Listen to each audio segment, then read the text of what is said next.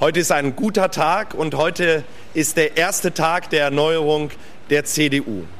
Auch fünf Wochen nach der Wahl ist die CDU noch damit beschäftigt, sich zu sortieren. Immerhin kommt jetzt nach den gegenseitigen Vorwürfen und dem Wundenlecken die nächste Phase, die aktive Suche nach einem neuen Programm und einem neuen Vorsitzenden. Gewählt werden soll der, die Wahrscheinlichkeit einer Die ist aktuell noch nicht so groß. Gewählt werden soll, das haben Sie eingangs vom Generalsekretär Paul Ziemiak gehört, von allen 400.000 Mitgliedern wie das gehen soll, wann es passiert und ein bisschen Mikado mit den üblichen Verdächtigen spielen wir gleich mit meinem Kollegen Eckhard Lose. Danach spreche ich mit dem Vorsitzenden der Jungen Union in NRW, Johannes Winkel, der Ambitionen auf den Bundesvorsitz hat und auch sagen wird, warum die CDU jünger werden muss. Und abschließend rufe ich heute Friederike Haupt an, die letzte Woche eine einstündige Audienz bei Angela Merkel hatte und diese Begegnung als Interview aufgeschrieben hat. Herzlich herzlich willkommen beim FAZ-Podcast für Deutschland. Heute ist Montag, der 1. November. Ich bin Andreas Krobock. Schön, dass Sie dabei sind.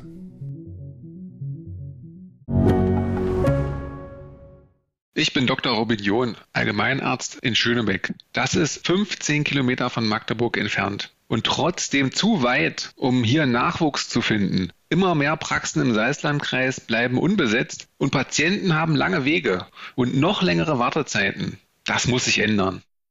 Die besondere Nähe der niedergelassenen Haus- und Fachärzte ist in Gefahr. Was die Gesundheitspolitik jetzt dringend ändern muss, erfahren Sie auf rettetdiepraxen.de. Die Basis muss eingebunden werden. Wir brauchen keine Partei der Funktionäre, wir brauchen eine Partei, die funktioniert. Also die Mitglieder, so ist das zumindest, was ich verspüre, wollen einfach mal ein bisschen mehr mitentscheiden. Ähm, sie wollen nicht nur bei, bei Wind und Regen Plakate aufhängen, sondern sie wollen tatsächlich mal mitbestimmen. Es war auch der große Wunsch von der Basis, werden beteiligt werden und es fühlt sich natürlich gut an äh, und freut uns natürlich auch alle, dass wir jetzt geschlossen diesen Weg gehen. Gehört haben Sie einige Kreisvorsitzende der CDU, die am Wochenende allesamt nach Berlin eingeladen waren, um über die Zukunft der Partei zu beraten und vor allem auch, da haben Sie Ihren Willen wohl auch bekommen, den neuen Parteivorstand, auch die oder den Vorsitzenden per Mitgliederbefragung zu bestimmen. Das wird morgen, Dienstag, im CDU-Präsidium entschieden. Der Generalsekretär Paul Ziemiak hat aber schon durchblicken lassen, dass es weniger ums Ob als ums Wie gehen wird der nächste Vorsitzende oder die nächste Vorsitzende der CDU Deutschlands soll ermittelt werden unter Durchführung einer Mitgliederbefragung. Paul Ziemiak war das. 400.000 Mitglieder hat die CDU in Deutschland. Da frage ich mich jetzt als erstes, wie das mit so einer Wahl funktionieren soll. Eine Antwort hat vielleicht unser Berliner Büroleiter. Hallo Eckhard Lose. Hallo Andreas Coburg. Hast du eine? Ja, also das ist natürlich ein Prozess, der einmal politisch ist, aber der ist natürlich auch sehr handwerklich. Ähm, mhm. Und um gleich damit anzufangen, da geht es auch um viel Geld. Äh, noch ist nicht ganz klar, was so eine Mitgliederbefragung kosten würde, aber klar ist, theoretisch können alle 400.000 mitmachen und das hieße, wenn man das per Briefwahl macht, was immer noch das sicherste ist, die müssten angeschrieben werden, die müssten antworten, die müssten, falls nicht in der ersten Runde gleich eine Entscheidung fällt, sondern eine Stichwahl, müssten die nochmal ähm, einen Brief schicken. Äh, das kostet alles viel Geld. Wenn man dann vielleicht auch noch ein sicheres Produkt nimmt, ähm, was den Brieftransport angeht, wird es noch teurer. Also selbst so ganz wackelige Schätzungen bisher kommen da auf einen siebenstelligen Betrag, irgendwo eine Million wahrscheinlich mit einem Plus wird das schon kosten, das Ganze. Und es ist natürlich kompliziert. Hm. Ähm, Weil die Satzung ist ja jetzt anders noch. Ne? Nach Satzung müssen es ja eigentlich die ähm, Kreisvorsitzenden dann auf dem Parteitag bestimmen, oder? Die, die Satzung wird äh, gar nicht äh, angefasst. Die Satzung so. sagt, den entscheidenden, also den formal äh, gültigen Beschluss fällen 1001 Delegierte auf einem Parteitag, der entweder kurz vor oder kurz nach der Jahreswende stattfindet. Das soll auch so bleiben. Aber ähm, nehmen wir die jetzige Lage, ist es gar nicht denkbar, dass man erst die Wahl so vergeigt und anschließend die ähm, Bezirksvorsitzenden, die Kreis- und Bezirksvorsitzenden, die Bezirksvorsitzenden waren auch noch dabei, am Samstag hierher holt, die dann der Führung sagen, ja, auf jeden Fall wollen wir befragt werden. Dann befragt man die und anschließend sagt man, schön, dass ihr da wart, hoffentlich hattet ihr ein nettes Wochenende in Berlin, aber wir machen jetzt trotzdem, was wir wollen. Heißt, formal bleibt es dabei, Nur die Delegierten können auf dem Parteitag entscheiden. Politisch ist die Sache in dem Moment entschieden, wo die Mitglieder gesagt haben, derjenige wird es. Ähm, ich traue mich schon gar nicht zu sagen, diejenige, weil ähm, eine Frau als ja. Bewerberin ist gar nicht in Sicht. Mhm. Aber nehmen wir mal an, die, die würden das dann jetzt vor dem Parteitag machen. Wer soll denn da wo Werbung für sich betreiben können? Auch das ist eine Frage. Es gibt also schon den, die Grundhaltung zu sagen, die müssen sich erst mal vorstellen, diejenigen, die kandidieren wollen. Aber die Frage ist, wie stellen die sich vor? Macht man ja, wieder ja. Regionalkonferenzen? Macht man es schnell? Es gibt auch Kreisvorsitzende, die gesagt haben, hier geht jetzt mal äh, Geschwindigkeit vor Gründlichkeit. Wir kennen die doch, die in Frage kommen. Da sind doch wahrscheinlich gar keine neuen, aussichtsreichen Bewerber dabei. Also macht hinne, damit dieser Schwebezustand nicht so ewig lange dauert. Dazu muss man natürlich auch sagen, Schwebezustand ist immer blöd, aber wenn wir uns vier Jahre zurückerinnern, kann ja auch noch sein, kann ja auch noch sein, die Ampelverhandlungen scheitern und hm. irgendwann kommt ein Olaf Scholz und sagt, sag mal, wen kann man bei euch eigentlich anrufen? Wer ist eigentlich der Chef bei euch? Mhm. Und dazu wäre es ja auch nicht schlecht, wenn man einigermaßen schnell feststellt, wer der neue Chef ist. Das sind alles Sachen, die da mit reinspielen. Hm. Was ja auch besprochen werden sollte bei dieser Konferenz, war die Neuaufstellung der CDU. Hast du da irgendwas gehört über Inhalte, nicht nur über die übliche Namensdiskussion? Nee, also ähm, außer dass darüber auch gesprochen werden sollte. Was aber klar geworden ist, auch bei den 300 äh, und ein bisschen äh, Kreisvorsitzenden, die da waren, 326 gibt es, alle waren nicht da.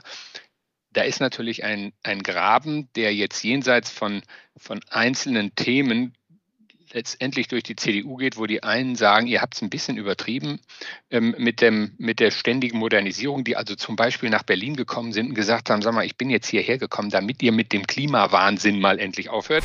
Und die andere Seite, die sagt, Leute, wir haben viel zu wenig gemacht. Wir haben, wir haben unser Publikum verloren, weil wir beim Thema Klima viel zu wenig gemacht haben. Und das etwa ähm, skizziert so ein bisschen diesen Riss, der durch die Partei geht.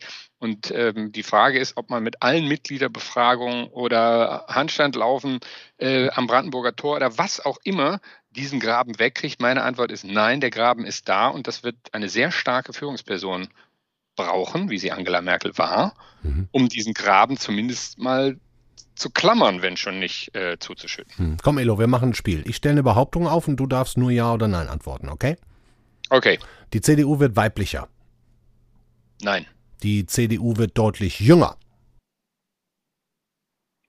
Ja. Mhm. Die CDU weiß genau, was sie jetzt zu tun hat. Nein. Die CDU ist in der Lage, bis zu den Landtagswahlen, nächstes Jahr kommen vier Stück, eine klare Position und eine klare Rolle in der Opposition, wenn Ampel durchgeht, zu finden. Nein. Puh. Die Basis will eine konservativere CDU als unter Merkel. Ja. Mhm. Und jetzt kommt der konservative Friedrich Merz mit Versuch Nummer drei, sich Vorsitz und damit vielleicht nächste Kanzlerkandidatur zu schnappen? Darf ich da mehr als Ja oder Nein Da sagen? darfst du jetzt mehr sagen. Okay.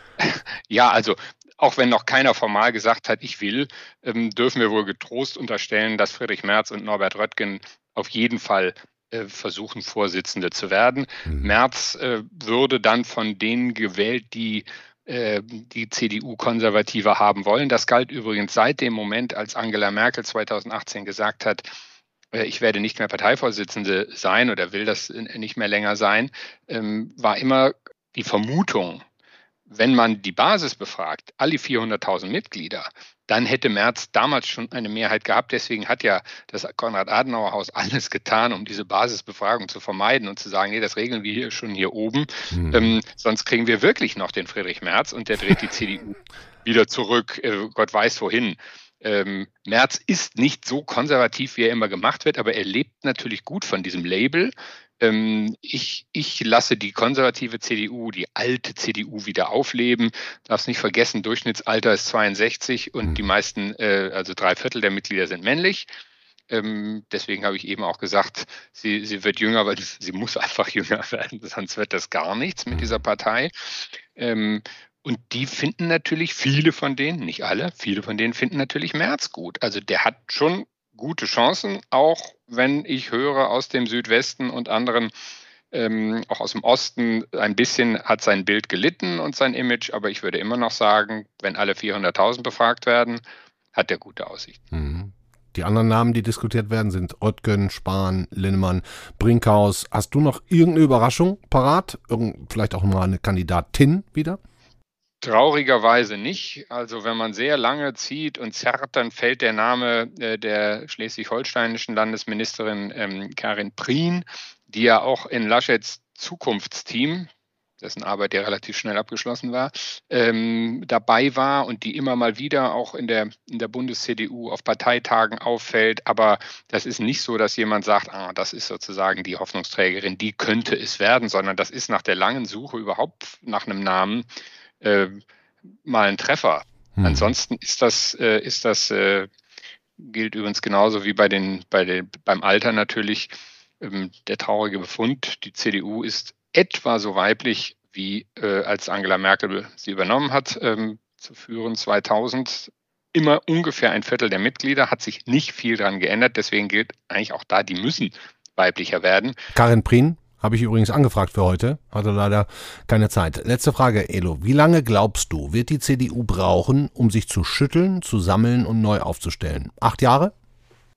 Nee, also ich würde mal sagen, zwei Jahre, drei Jahre. Mhm. Ähm, eigentlich beginnt jetzt, nach dem 26. September und der Wahlniederlage, beginnt der richtige Prozess zu sagen, wie lernen wir in der Nach-Merkel-Phase, der Nach-Macht- und Kanzlerschaftsphase äh, zu laufen.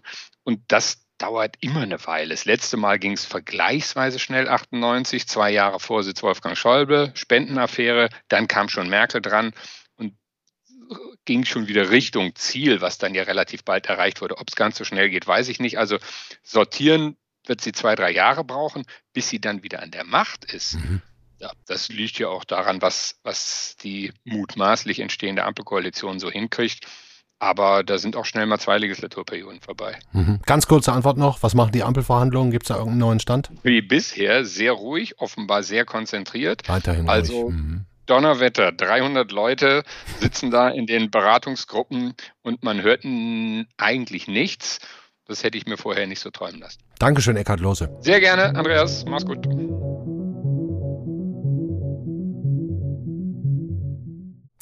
Wenn wir über die Zukunft der CDU sprechen, auch der Union, dann kommen wir nicht daran vorbei, über die Wähler und Wählerinnen der Zukunft zu sprechen. Bei den Jungwählern war es ja bei der Bundestagswahl so, dass fast die Hälfte sich für Grün oder Gelb entschieden hat und nur jede, jede oder jeder Zehnte für die Union. Vor vier Jahren waren das noch 24 Prozent, also mehr als das Doppelte. Wir haben schon reichlich Gründe dafür analysiert, auch hier im Podcast für Deutschland, aber die Welt bleibt ja nicht stehen und die CDU wird wohl kaum ihren Betrieb einstellen, sondern mehr oder weniger verzweifelt darüber nachdenken, wie jetzt ein möglichst schneller Neuaufbau möglich ist. Umso besser, dass wir jetzt einen Gast haben, der als kommender Chef der Jungen Union gehandelt wird und der beim Parteitag vor zwei Wochen auch sehr deutlich geworden ist, nämlich den Vorsitzenden der Jungen Union in Nordrhein-Westfalen. Hallo, Johannes Winkel. Guten Tag, hallo. Würden Sie gerade gerne tauschen mit den Kolleginnen bei FDP und Grünen, auch den Jungen, die dynamisch über die Zukunft Deutschlands verhandeln dürfen und Aufbruchstimmung verbreiten? Ja gut, natürlich äh, würde man gerne in einer Position sein, in der man auch die Regierung stellen kann. Ähm, darum geht's ja nun mal in der Politik, dass man nicht nur redet, sondern am Ende des Tages dann auch die Möglichkeit hat, Politik zu gestalten. Aber auf der anderen Seite ähm, ist es jetzt nun mal so, wie das Wahlergebnis ist. Und ähm, insofern muss man das akzeptieren mhm. und dann jetzt äh, versuchen, mit einem möglichst schnellen, um, aber auch in die Tiefe gehenden Neuaufbau der CDU dann für 25 wieder gerüstet zu sein. Ja, wie sehr schreiben Sie sich als Teil der Jungen Union denn selber Mitschuld zu, dass man die jungen Deutschen so überhaupt nicht erreicht hat? Ja, also wenn man sich das Erstwählerergebnis ansieht, ähm, dann ist das natürlich bitter für die äh, CDU, natürlich auch bitter für die junge Union. Ist doch selbstverständlich, wenn man nur zehn Prozent der Erstwähler erreicht. Äh, wenn man noch irgendetwas Gutes daran an diesem Ergebnis sehen ähm, möchte, dann, dass die Jugend nicht wie äh, wie immer behauptet irgendwie links stehen würde, sondern dass ja durchaus zu gleichen Teilen linke und bürgerliche Parteien gewählt worden sind. Aber wir müssen uns natürlich selbstkritisch die Frage stellen, warum erreicht die FDP diese Wähler und nicht die CDU? Hm. Und was ist der Hauptgrund in Ihrer Analyse, dass das nicht geklappt hat? Danach können wir gerne nach vorne gucken. Also es, es, gibt ja viele Gründe. Ich habe das ja auf dem Deutschlandtag gesagt und ich äh, blicke jetzt auch nicht mehr nach hinten ähm, auf den Wahlkampf. Da gab es viele verschiedene Gründe ähm, und insofern, ähm, das haben wir auf dem Deutschlandtag ausgiebig gemacht, auch sehr, sehr klar gemacht. Das war, glaube ich, auch notwendig in so einer besonderen Situation. Aber jetzt gilt es nach vorne zu schauen und nicht ähm, andauernd Vergangenheitsbewältigung zu betreiben. Hm. Haben Sie denn das Gefühl, dass der CDU-Vorstand die junge Union oder auch die Frauen in der Partei überhaupt ausreichend ernst nimmt und einbindet? Ja, das denke ich schon, aber es wird sich natürlich jetzt zeigen, wie man bei diesem Neuanfang auch mit der, der Jungen Union umgeht, wie man die Jungen ähm, auch einbildet, äh, einbindet und ähm, deswegen bin ich gespannt und ähm, dann werden wir sehen, wie sich da die Sache entwickelt. Mein Eindruck ist, dass eigentlich sämtliche Programmpunkte der Ampelkoalition, des Sondierungspapiers, inhaltlich gar nicht so weit von der Union entfernt sind. Wie schwierig wird denn da jetzt für Sie knackige Oppositionsarbeit?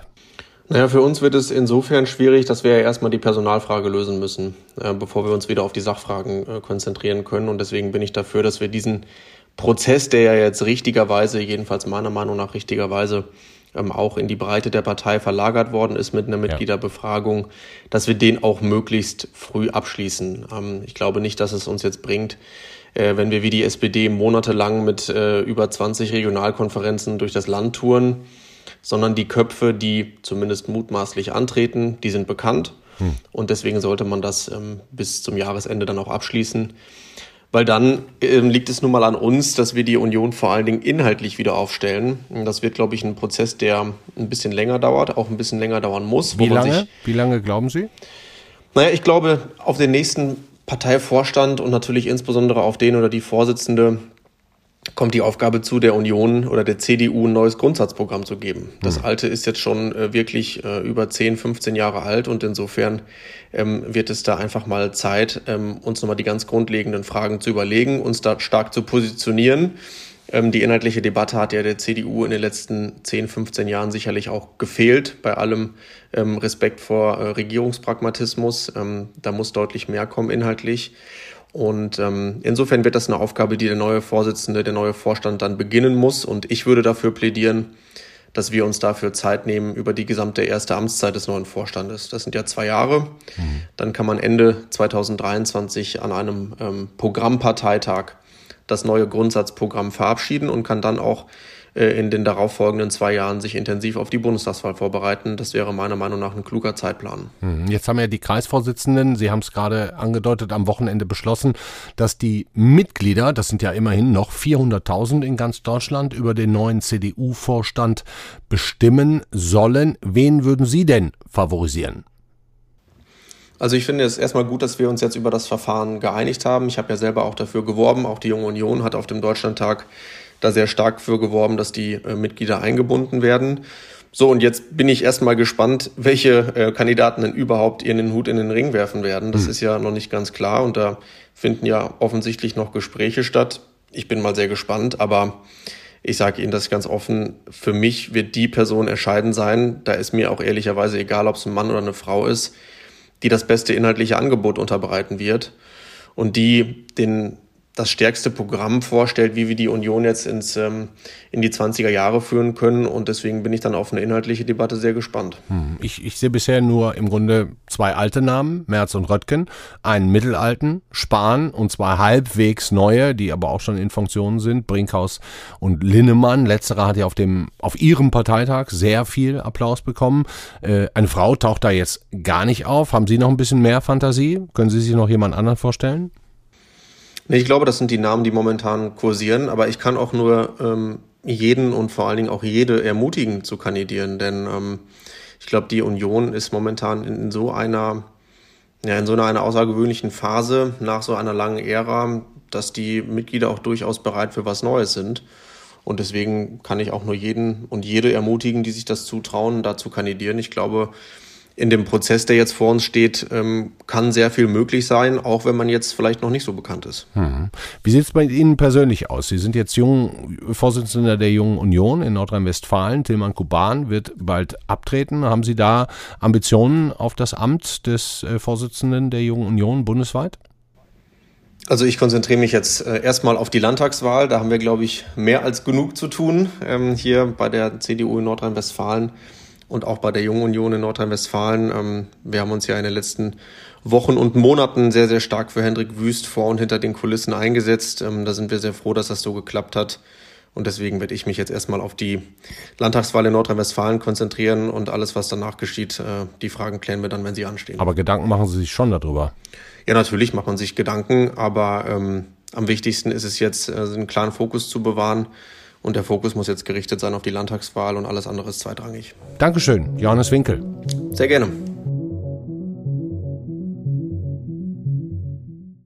Der junge CDU-Politiker Johannes Winkel hat also offensichtlich Zeit bei der Entscheidung über ein neues Gesicht der Union, ein neues Programm. Die Landtagswahlen im kommenden Jahr sieht er nicht von dieser Suche beeinträchtigt. Bin gespannt, wie das die Wählerinnen und Wähler sehen. Eine, die die Zukunft der CDU offensichtlich auch nicht mehr umtreibt, zumindest äußert sie sich nicht mehr dazu, ist die noch Bundeskanzlerin. Angela Merkel hat vergangene Woche die Entlassungsurkunde vom Bundespräsidenten erhalten und wartet jetzt, bis die Ampel fertig gebaut ist. In dieser Zeit ist sie noch auf Standby und gibt jetzt hier und da Abschiedsinterviews. Unter anderem gestern in unserer Frankfurter Allgemeinen Sonntagszeitung im Gespräch mit meiner Kollegin Friederike Haupt und unserer unserem Politikherausgeber Berthold Kohler. Das Interview verlinke ich in den Show Notes und freue mich, jetzt mit der Interviewerin über diese Begegnung zu sprechen. Hallo Friederika Haupt. Hallo Andreas, ich grüße dich. Wo hast du denn die Merkel getroffen? Wie war das? Wie war die Gesprächssituation? Ähm, ja, der Herausgeber ähm, Herr Kohler und ich ähm, sind zu ihr ins Bundeskanzleramt ähm, gegangen, also Aha. hier in Berlin, ja. und haben dort ähm, ganz Corona-konform in einem Raum, der sich die kleine Lage nennt, gesprochen. Ein recht ähm, großer Raum mit einem sehr großen runden Tisch, an dem wir dann äh, recht weit voneinander entfernt saßen, jeder mit seinen eigenen Thermoskannen und äh, sonst hat ja die Kanzlerin ihren Gästen. Ach, auch der Kaffee wurde nicht geteilt wurde nicht geteilt und die Kanzlerin hat ja sonst ihren Gästen immer selbst den Kaffee eingeschenkt. Ich habe es auch schon mal erlebt im Interview 2017. Das hat sie diesmal nicht gemacht, aber nicht aus Unfreundlichkeit, sondern damit wir alle schön Abstand halten. Ja, wie lange dauert so ein Gespräch? Wie viel Zeit bekommt man da? Ähm, eine Stunde haben wir gesprochen. Mhm. Wie kam sie dir vor? Hat die jetzt schon mehr oder weniger alles hinter sich gelassen? War sie anders als sonst, zum Beispiel als bei der Begegnung vor vier Jahren? Mm, auf jeden Fall. Ich glaube allerdings nicht, dass sie alles hinter sich gelassen hat, in dem Sinne, dass sie jetzt raus wäre. Sie tritt ernsthaft und konzentriert auf. Sie ist ja auch noch Bundeskanzlerin und sie weiß, dass sie auch immer noch Dinge zu entscheiden hat, natürlich in Absprache mit, äh, mit anderen. Äh, und sie bereitet den Übergang, die Übergabe vor. Insofern ist sie, ist sie weiter drin und äh, spricht nicht plötzlich wie jemand, der, ähm, der ganz raus ist. Aber sie wirkte auf mich schon ähm, freier als früher und auch, glaube ich, ähm, williger, Dinge mal zu benennen, die sie früher in anderen Situationen vielleicht schon so gesehen hat, aber noch nicht so benannt hat. Mhm. Zum Beispiel hat sie äh, gesagt, ähm, Flüchtlingskrise, diesen Ausdruck ähm, verwendet sie nicht, äh, um die Menschen, die kommen, nicht als krisenhaft zu beschreiben. Ja. Und äh, mit diesem Ausdruck ist sie ja in der Vergangenheit oft konfrontiert worden und hat da noch nicht widersprochen. Also glaube ich, dass sie an manchen Stellen jetzt mal etwas beschreibt oder ihre Sicht auf etwas darstellt, wie sie es früher nicht gemacht hätte. Mhm. Wie erklärst du dir, und darum geht es ja auch heute in dieser Sendung um die Zukunft der CDU, dass Merkel im Grunde kein Wort über die Zukunft ihrer Partei sagt? Das alles zu bewerten und zu analysieren, habe ich jetzt bei dir gelesen. Da wiederholt sie sich, das sei nicht an ihr, da mische sie sich nicht ein. Woher dieser riesige hm. Abstand, diese Distanz? Ja, schwer für mich zu sagen, ob es wirklich eine Distanz ist oder eine ganz starke Zurückhaltung. Also ich würde nicht zwingend ableiten, dass sie mit der Partei abgeschlossen hat, sondern dass sie äh, aus, aus der Vergangenheit ganz oft äh, die Beobachtung gemacht hat, die wir alle gemacht haben, dass sich ausscheidende oder ausgeschiedene äh, Politiker, frühere Kanzler über Fortgänge in ihrer Partei äußern, was ihnen oft geschadet hat und der Partei auch, indem dann einer vom Spielfeldrand reinruft, so nicht, das war falsch, der macht's nicht richtig. Und ich habe das Gefühl, also mir kommt es so vor, als wäre es jetzt in der Tat, egal was sie sagt, für die, die jetzt dran sind, Dinge äh, zu ändern, eine Belastung, oh, vielleicht auch an mancher Stelle eine Entlastung, aber es würde jedenfalls sehr stark als, als Kommentar vom Spielfeldrand betrachtet was nicht heißt, dass es nicht Leute gibt, die solche ähm, Kommentare auch mit guten Gründen ähm, hören wollen. Also es, die Frage hat ihre Berechtigung, äh, deswegen haben wir sie ja auch gestellt. Ja. Aber ähm, ich habe, also ich, ich hätte Zweifel, ob sie wirklich distanziert ist oder ob sie ähm, sehr zurückhaltend ist. Ja, ich kam jetzt Aber auf, de facto hast du recht. Ja, ich ja. kam jetzt auf diese Distanz eben, weil sie auch im Wahlkampf relativ wenig aufgetaucht ist. Ne? Sie hat ein paar Pflichttermine mhm. für, für Laschet gemacht und wahrgenommen. Da hatte ich auch schon so ein bisschen das Gefühl, schon da mischt sie sich nicht ein, aber da hätte sie ja auch klar sagen können, liebe Leute, mhm. wir haben jetzt 16 Jahre regiert und mein Nachfolger, das ist der Armin und da geht mhm. alles so weiter, wie, wie, wie ihr das wollt. Das hat sie auch nicht gemacht. Ne? Deswegen meine Distanzvermutung. Das stimmt. Also das war im Wahlkampf auffällig. Da ähm, hat sie sich rausgehalten. Ähm, da kann, kann auch ich nur mutmaßen. Also Armin Laschet war ja ein Kandidat, der ihr sicher nicht unrecht war ähm, und den sie auch nicht verabscheut. Ähm, aber in der Tat an der Stelle hat sie, glaube ich, ähm, versucht, sich, sich zurückzuhalten, sich rauszuhalten. Hm. Du hast ja auch nach ihren größten Erfolgen und Fehlern gefragt. Da kam jetzt, fand ich, nicht allzu viel, bis auf den zuerst zu niedrigen CO2-Preis. Aber auch da sagt sie ja, hätte sie eben nicht anders durchsetzen können. Ähm, ist sie auf eine gewisse Art und Weise irgendwie fertig mit ihrer Partei, der CDU? Hm. Sie hat ja im Zusammenhang mit der Beurteilung ihrer eigenen Politik an einigen Stellen im Interview oder mindestens an einer so etwas gesagt wie, das sind historische Debatten. Also ich glaube, sie versucht nicht, ihre eigene Arbeit sehr stark in einen historischen Kontext einzuordnen und deswegen auch nicht Erfolge selbst als Erfolge zu bewerten. Äh, sie sagt natürlich, was sie findet, was sie richtig gemacht hat und was sie findet, was nicht so gut gelungen ist. Aber ähm, also, dass sie jetzt an der Stelle ähm, mit ihrer Partei abschließt oder, oder so, das glaube ich eigentlich nicht. Äh, ich glaube, sie ist insgesamt sehr zurückhaltend damit, äh, ihre Rolle in der Partei und äh, ihre Rolle in der Geschichte zu bewerten, um nicht sozusagen über sich selbst zu sprechen wie ein, ein Historiker über einen Politiker. Mhm. Was glaubst du, wird sie machen, wenn Scholz jetzt ins Kanzleramt einziehen sollte? Sich wirklich zurückziehen und, wie sie sagt, viel lesen und, und reisen oder kommt da doch nochmal eines Tages irgendwas Größeres? Also ich kann mir nicht vorstellen, dass sie jetzt ähm, äh, komplett verschwindet und nie wieder öffentlich zu sehen sein wird. Ich kann mir aber auch nicht vorstellen, dass sie jetzt wahnsinnig bald wieder auf Bühnen drängt und da äh, so, so Trump-mäßig irgendwie äh, versucht zu senden, was zu senden ist. Also ich denke, irgendwas dazwischen wird es sein. Ich, ich glaube, äh, sie strebt weniger stark als andere nach öffentlicher ähm, Beachtung und mhm. nach äh, Aufmerksamkeit um der Aufmerksamkeit willen. Aber ich glaube schon, dass die Dinge, die sie dazu angetrieben haben, Politik zu machen, also bestimmte, bestimmte Anschauungen, die sie, die sie hat und bestimmte ähm, Vorstellungen davon, wie, wie ähm, Dinge verändert werden können, dass die nicht plötzlich ihr egal sind, weswegen sie wahrscheinlich einerseits das machen wird, was sie angekündigt hat, andererseits aber vielleicht auch an der einen oder anderen Stelle ähm, wieder, wieder ähm, sichtbar werden wird. Mhm. Hast du sie, letzte Frage, denn schon mal gefragt, mhm. ob du in einem Jahr nochmal wiederkommen kannst, dann vielleicht in die Uckermark für das nächste Interview? schon mal festgeklopft sozusagen? Nee, das habe ich nicht, aber ähm, ich würde hoffen, dass es so wäre und ähm, sicherlich werde ich, äh, wenn es dann mal ein bisschen, ähm, ein bisschen Zeit vergangen ist, mal anfragen. Dein Interview hänge ich in die Shownotes, kann jeder nochmal in Ruhe nachlesen. Dankeschön, Friederika Haupt. Gerne, bis dann. Das war der FAZ-Podcast für Deutschland an diesem Montag, den 1. November. Meine Güte, schon wieder ein neuer Monat. Wir sind mitten im Herbst. Morgen geht es hier weiter mit meiner Kollegin Marie Löwenstein. Die schaut dann auf ein Jahr Joe Biden, ein Jahr Wahl in Amerika. Wird sicherlich auch spannend. Denn so ganz die Erwartungen erfüllt hat Biden sicher noch nicht. Wo es hakt und wo es ein bisschen besser läuft als unter Trump, dazu dann morgen viel, viel mehr. Für heute war's das. Ihnen einen schönen Abend, einen schönen Wochenanfang. Bis dann. Ciao.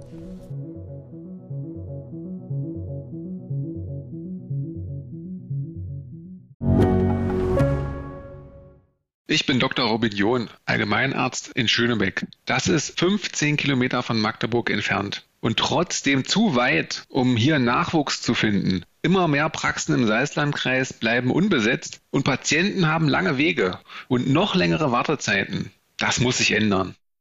Die besondere Nähe der niedergelassenen Haus- und Fachärzte ist in Gefahr. Was die Gesundheitspolitik jetzt dringend ändern muss, erfahren Sie auf rettetdiepraxen.de.